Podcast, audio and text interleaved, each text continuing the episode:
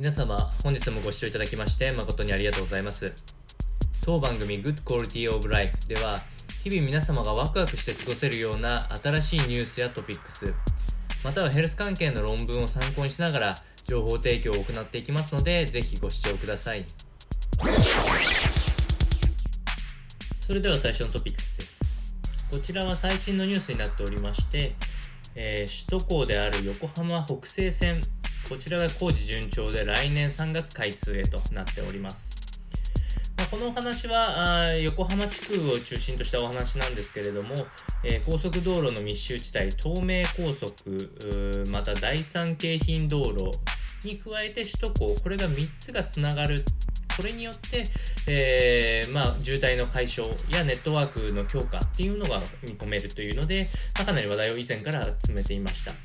そしてこれが前倒しで実際、えー、着工できてるっていうところがポイントで、前倒し効果としては600億円見込んでおりまして、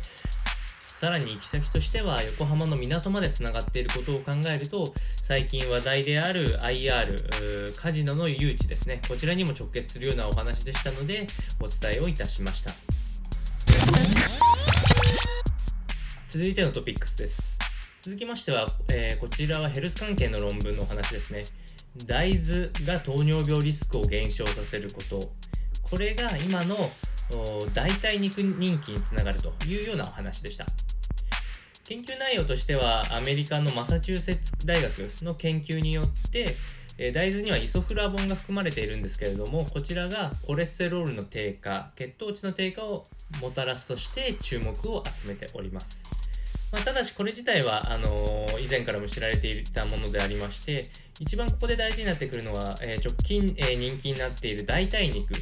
ビヨンドミートやインポッシブルフーズといったアメリカの食品テクノロジー企業が、え牛肉や豚肉の代替肉として今大豆を使ったものを多く出しております。